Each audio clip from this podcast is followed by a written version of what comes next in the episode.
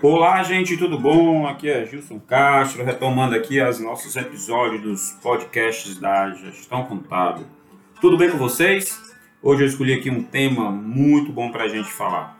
Um tema que geralmente, quando você decide botar um negócio, sempre vem esse questionamento na cabeça do empresário. Então vamos lá? Um pequeno negócio, uma franquia ou uma sociedade? Qual é a melhor opção para você que vai começar um negócio do zero? Bem, vamos falar um pouquinho sobre franquia, tá? Franquia é, é um negócio já é, bem inovador, um negócio já montado, em que você já compra, é, paga por um negócio todo estruturado já feito por uma pessoa, um empresário, uma franqueadora, como a gente chama. E essas franquias elas têm umas características específicas. Por exemplo, ela tem um formato padronizado. A loja precisa ter tantos metros quadrados, é, o, as mesas, cadeiras, tem que ter uma, um design específico, o layout da loja deve seguir o layout em que a franqueadora, que é a dona do negócio, tem, montou já desde o início.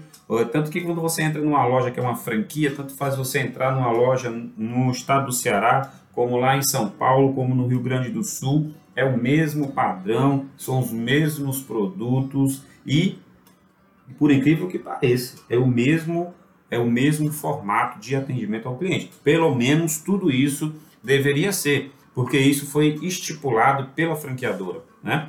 Outra coisa, quando você tem uma franquia, geralmente você é obrigado a pagar royalties. Royalties é um, uma compensação financeira que você paga ao dono do negócio, à franqueadora, por ela ter idealizado, por ela ser dono daquela marca, por ela ser dono daquele método, daquele modelo em que você está explorando. Então, é, dentro dos custos fixos, né, da sua empresa, vai ter aluguel, vai ter condomínio, vai ter água, luz, funcionário e vai ter também os royalties a serem pagos. E aí cada cada franqueadora ela tem uma forma específica de cobrar os royalties. Tem franqueadora que, co que cobra o royalties pela, pelo volume de compra. Por exemplo, 3% do, de tudo que você compra, que você fica obrigado a comprar da franqueadora, né? 3% sobre esse volume de compras, você vai pagar os royalties, é o valor dos royalties. Tem franqueadora que não, tem, tem negócios que você vai pagar royalties sobre as vendas, né? Isso é muito relativo e tem que ser estudado. Qual é o bom de ter uma franquia, né? De, de comprar uma franquia? É que você já bota um negócio consolidado em mercado, uma marca já garantida, um marketing já, já feito, um, empresas, é, atendimento com padrão já definido, é, tudo já milimetricamente medido, pensado, né? Você a chance de você errar é menor porque você é instruído sempre pela franqueadora, né? É, por outro lado, né? O que é que eu posso dizer? Vão ter obrigações rígidas por exemplo, você compra uma franquia de uma determinada empresa de perfumes e ela faz o lançamento de uma fragrância nova. O que é que isso vai acarretar? Vai acarretar numa obrigatoriedade de você comprar uma quantidade X daquele produto que está sendo lançado, porque a franqueadora vai fazer um esforço de venda no Brasil todo para fazer um marketing em cima daquele produto e quando o cliente chegar na loja em que você é uma franquia, você é obrigado a ter aquele produto. E se esse produto tiver uma aceitação muito grande, você não pode deixar faltar esse produto, então vai ter compras mínimas daquele produto durante um certo tempo. O contrário também pode ocorrer. Para a franqueadora pode dizer, olha, esse produto que tinha um valor X, a gente está fazendo uma mega promoção, porque ele vai ser logo, logo retirado de mercado, e nós vamos baixar o preço, nós vamos vender mais barato. Nesses casos, gente, quem determina, às vezes, preço de compra, preço de venda, margem de lucro, é a franqueadora, é ela que estipula tudo que precisa ser feito. Então, obrigações rígidas com margens já pré-definidas, né? E temos aqui a questão do investimento, né? O investimento em marketing, o investimento em royalties, o investimento em que a franqueadora cria, né? Especificidades que ela obriga você é, a fazer alguns investimentos, eles têm que ser feitos, né? Então, tem um investimento aí em marketing já obrigatório e tem outros investimentos também que devem ser feitos, né? Tem um lado bom, como eu já falei aqui, existe um apoio e uma gestão a ser, a ser compartilhada daquele negócio. Então, a franqueadora ela pode mandar auditores para ver se você está errando no processo de venda, ela pode lhe dar dicas, ela pode ter um sistema padronizado, onde tem todos os controles de compras e vendas, que é para onde, por onde ela vê se você está possivelmente vendendo sem nota, ou se você está comprando produto de uma linha que não é, não é permitida. Então, tudo isso é visto, tudo isso é feito, mas existe um apoio grande, né? E esses padrões pré-definidos, né, são obrigados a seguir. Se não seguir, Gil, se não seguir, a franqueadora ela pode exigir que você devolva a franquia. E aí existem garantias, existem multas rescisórias, existe todo um, um emaranhado de, de garantias que você faz quando você compra a franquia, porque aquela franquia ela não é sua, você paga para utilizar e é tanto que você paga também royalties para, para utilizar essa marca, né? Então, uma franquia é ótima, né? Mas Gilson, uma franquia é, é, não teria um investimento, né? Os valores aplicados não seriam grandes.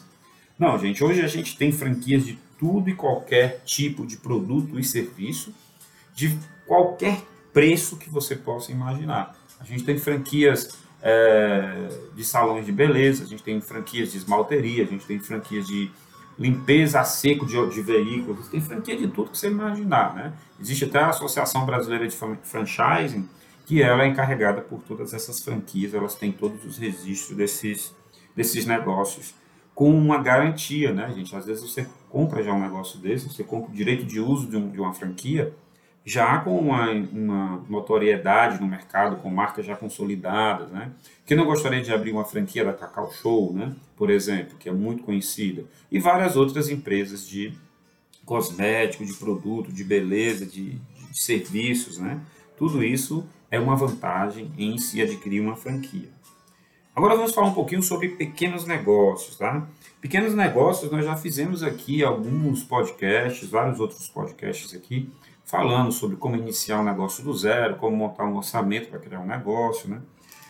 Qual é o grande problema, tá, gente, de se criar um, um, novo negócio? É um negócio que você vai criar do zero. Então, criar uma marca, criar uma clientela, conseguir um, um, um mercado de consumidor do seu produto, do seu serviço, é uma coisa que leva muito tempo, muito trabalho. É, não é porque seu produto é bom, seu produto é excelente, ou seu serviço é maravilhoso, que vai ser garantia de sucesso. Então, criar um negócio do zero né, é um, exige um, um desbravamento muito grande de mercado, um esforço muito grande para que você consiga criar e manter o seu negócio funcionando plenamente. Tá? Existe também é, esse esforço gigantesco de criar demanda. E criar uma demanda hoje, criar um mercado consumidor hoje é muito complexo. Muita gente se, se se, se engana achando que, ah, eu vou montar uma empresa, ah, vou vender cachorro quente já, né? Com pronta entrega. É muito simples, eu bato uma foto aqui de, um, de uns cachorro quentes bem gostosos, boto aqui na internet, boto aqui numa rede social e vou morrer de vender. Não é tão simples assim, tá, gente? Não é tão, não, não é tão fácil dessa forma. As coisas elas ocorrem com uma, uma gradativa, um, um espaço de tempo às vezes muito lento. Então você é necessário que você planeje, que você organize. Começar do zero não, não é fácil. Você tem, como você nunca foi empresário, né, na maioria das vezes, então existem erros cruciais que você comete, existem, existem problemas de logística, existe a, a, aquela, aquela choque de realidade enquanto você imagina um negócio perfeito, lindo, maravilhoso, que vai bombar né? que você vai morrer de ganhar dinheiro, e existe a realidade. A realidade é que seu produto não chega direito no, no, consumidor final, o vendedor não sabe vender, você não pensou em logística, você não consegue fazer uma venda é, que o cliente saia de lá encantado, você não consegue ter um marketing boca a boca, você não consegue nem ter marketing, você não consegue nem se desdobrar para o negócio crescer. Às vezes você tem um produto muito bom, mas a venda é péssima. Às vezes você tem um atendimento excelente, mas a entrega é horrível e às vezes você não consegue entregar. Né? Isso é muito comum. Então, começar do zero tem isso. As possibilidades de, erro, de erros são bem maiores. Padronizar é, e desenhar o novo, ele é complicado, tá?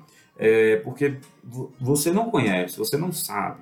E muitos empresários, eles ficam naquela, naquela, naquele método de tentativa e erro. Eu faço, se der errado, eu faço de outra forma. Eu faço, se der certo, eu vou continuar fazendo desse jeito, sem nem saber se aquele jeito é o jeito correto de ser feito. Então, é, a, você precisa tomar muito cuidado para padronizar e desenhar é, um novo negócio. Existe uma dedicação, é, porém existe também uma sensação de medo muito grande. Né? Você precisa se dedicar ao negócio e às vezes a coisa não anda. E existe um medo do fracasso. Né? Para quem montou já o seu primeiro negócio e não deu certo, sabe muito bem do que eu estou falando. Porém, existem compensações também. Né? Existe a, a, satisfação daquilo que você criou vai estar tá dando certo. Né? Buscar o melhor e o, e o, e o moderno e o melhor para o nosso cliente é uma busca incessante. Né? Quem cria um pequeno negócio do zero, ele vai enfrentar, sim, vários problemas e várias é, decepções. Porém, vai dar certo. Vai dar certo se você perseverar. Né? Então, a perseverança é o segredo do, do, do, do pequeno empresário, do pequeno negócio, do empreendedor. Perseverar, melhorar continuamente e levar aquilo que é de melhor que você pode entregar ao seu cliente. Capital de giro né, e fornecedores. Por que, que eu selecionei esses dois itens aqui para a gente falar quando o assunto é pequeno negócio? Eu acabei de falar que quando você tem uma franquia, né, você fica amarrado à franquia a fazer certas compras, quantidades e produtos. Mas quando você cria um negócio que não seja no formato franquia, você vai ter que se preocupar com capital de giro, porque você vai se preocupar com vendas. Às vezes você tem excelentes produtos, né? Ah, vamos supor, eu acabei de colocar uma, uma empresa de, de brindes, eu tenho aqui 50 mil canecas que eu posso personalizar e vender a um preço bem acessível. Como é que uma pessoa que está interessada em comprar uma caneca personalizada vai conseguir saber que eu comercializo é, aquele tipo de produto, aquela, aquele tipo de caneca? Então, às vezes, eu estou do outro lado da cidade e o cliente não conhece meu produto, não conhece meu site, não conhece minhas redes sociais, eu não faço marketing. Como é que isso vai acontecer? A clientela ela vai se formando aos poucos, né? Ela vai se formando ah, ao passar do, do, tempo que a empresa vai ficando ativa no negócio, né? O que é que a gente pode falar sobre isso? Enquanto eu não tiver um volume de venda grande, eu vou ter, eu vou ter que ter capital de giro para bancar um negócio. Por outro lado, eu tenho os fornecedores que não me conhecem, que não sabem qual é a minha índole, que não tem, eu ainda não tenho crédito no mercado. Então, o que, é que isso vai acontecer?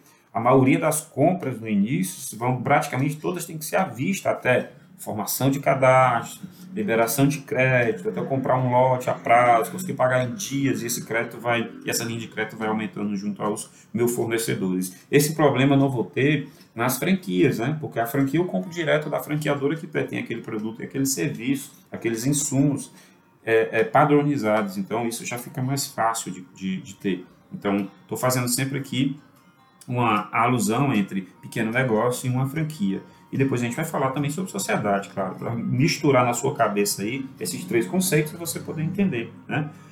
É, você precisa tá, fazer um mapeamento, né? Você precisa fazer, tomar algumas decisões no sentido de como eu posso é, atender mais e melhor para que o meu volume de venda se mantenha crescente dentro do meu negócio. Isso é importante, tá, gente? Isso é importante. Se eu não tenho nenhum tipo de padrão, se eu não sei como é que eu atendo o cliente, se o cliente chega, o meu, o meu vendedor só simplesmente chega ali perto dele, não fala nada, não pergunta nada, não sabe, não sente o que, que o cliente está querendo, como é que eu vou conseguir vender? Então, qual é o meu padrão de atendimento?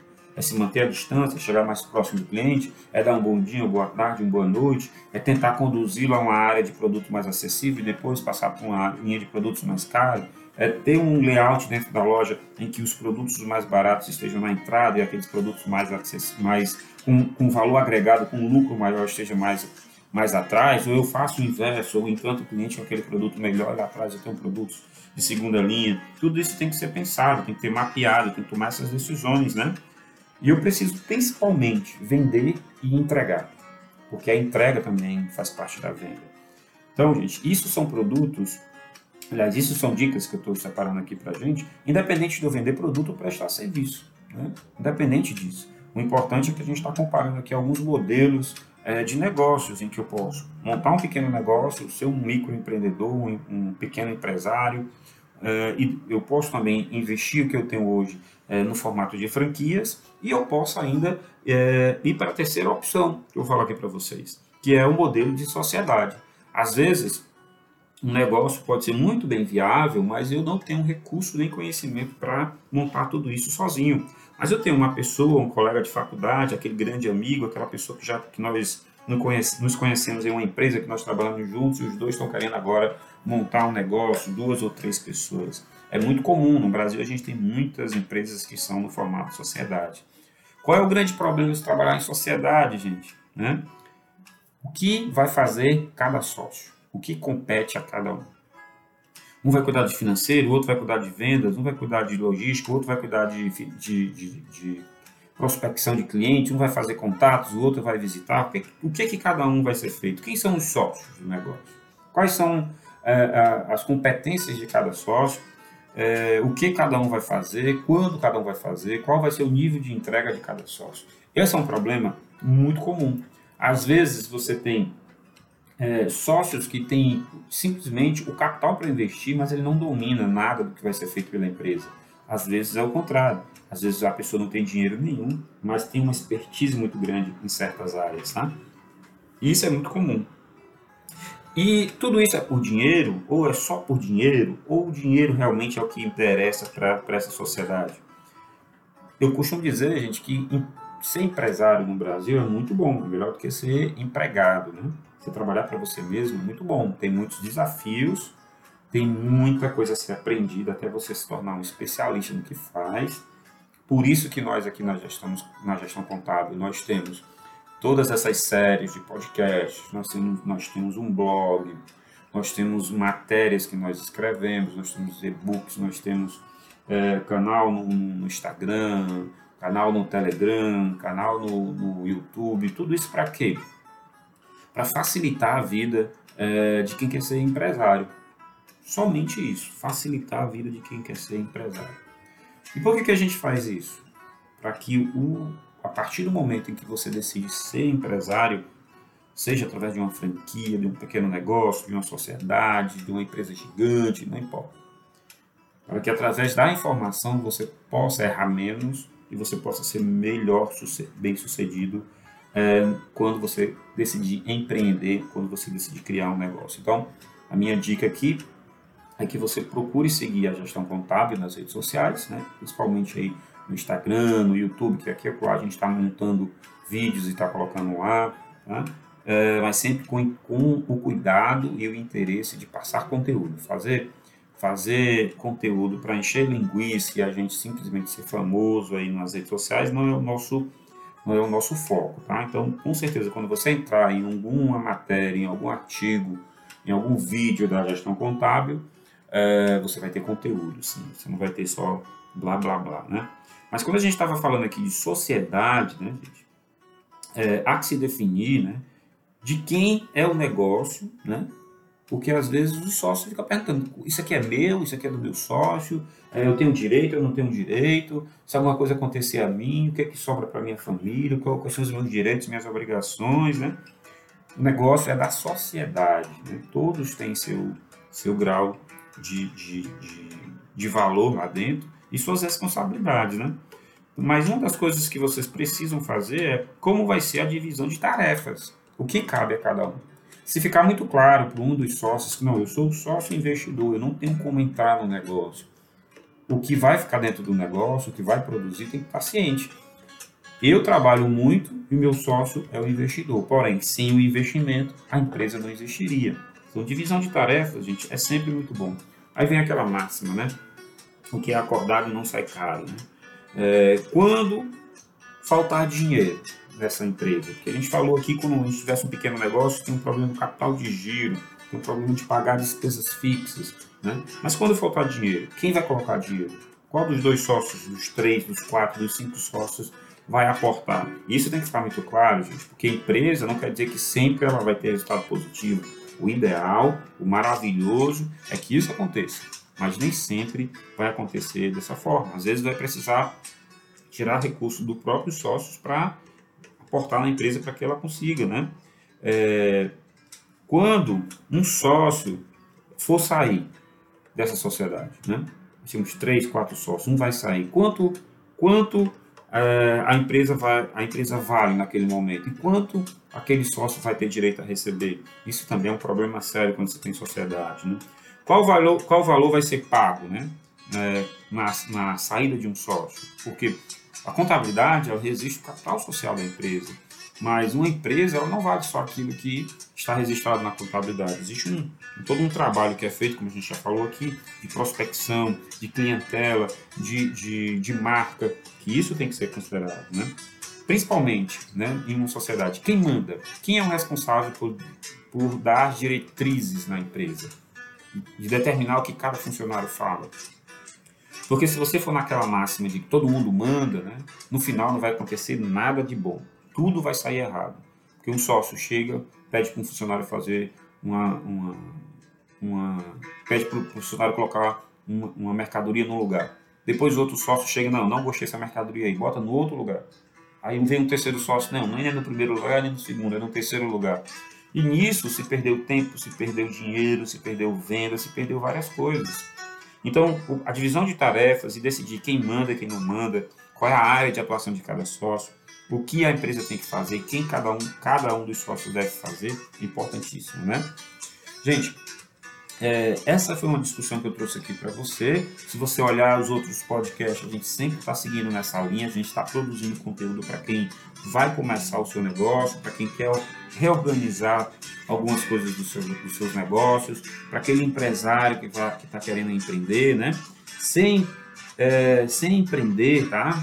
não vai conseguir, você não vai conseguir montar um negócio, né?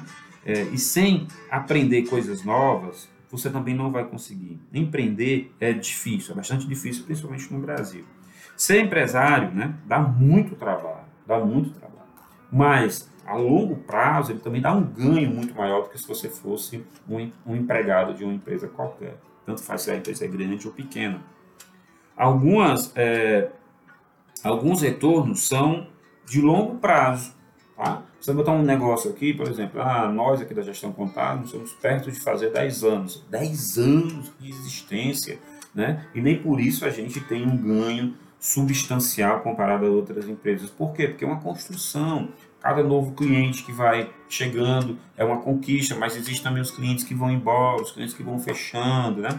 É como você tivesse, por exemplo, uma grande revenda de algum produto cada novo cliente que você cadastra interessado em comprar o seu produto é uma nova venda. Mas existem aqueles clientes que também não querem mais comprar, que acham que o seu produto não se adequa mais, não é bom. Então, ser empresário dá muito trabalho, né? Alguns retornos são de longo prazo, né? ser, é, serão muitas dificuldades e muito trabalho até você conseguir se consolidar no mercado, chegar a um certo grau de estabilidade. E depois que chegar nesse grau de estabilidade, vou lhe dizer, você vai continuar uma carreira muito grande para crescer. E depois de crescer, você vai ter que continuar com essa, com essa persistência para o seu negócio continuar existindo, porque não é só chegar no topo da montanha, né? Você vai ter que dar várias, vai ter que fazer várias subidas e descidas da montanha para que o seu negócio realmente se consolide. Construa um legado, uma história. Ser empresário no Brasil é construir um legado. Gente, quantas empresas, né? Tem aí uma história maravilhosa, histórias lindas de sucesso, de que criar, foi começaram do zero, né? A gente vê muito isso nos Estados Unidos, que empresas grandes como a Apple, como outras, Microsoft, nasceram em garagem, né? Nasceram de um pequeno negócio nasceram às vezes de um café, de uma conversa. No Brasil nós também temos isso, temos grandes empresas aqui que começaram fundo de quintal, uma produção bem arcaica, artesanal, e hoje são grandes empresas. Então, eu trouxe esse tema aqui para você pensar um pouco mais e para encorajar a, botar uma, a colocar uma empresa no Brasil. Um pequeno negócio, uma franquia ou uma sociedade. O que é que você escolhe?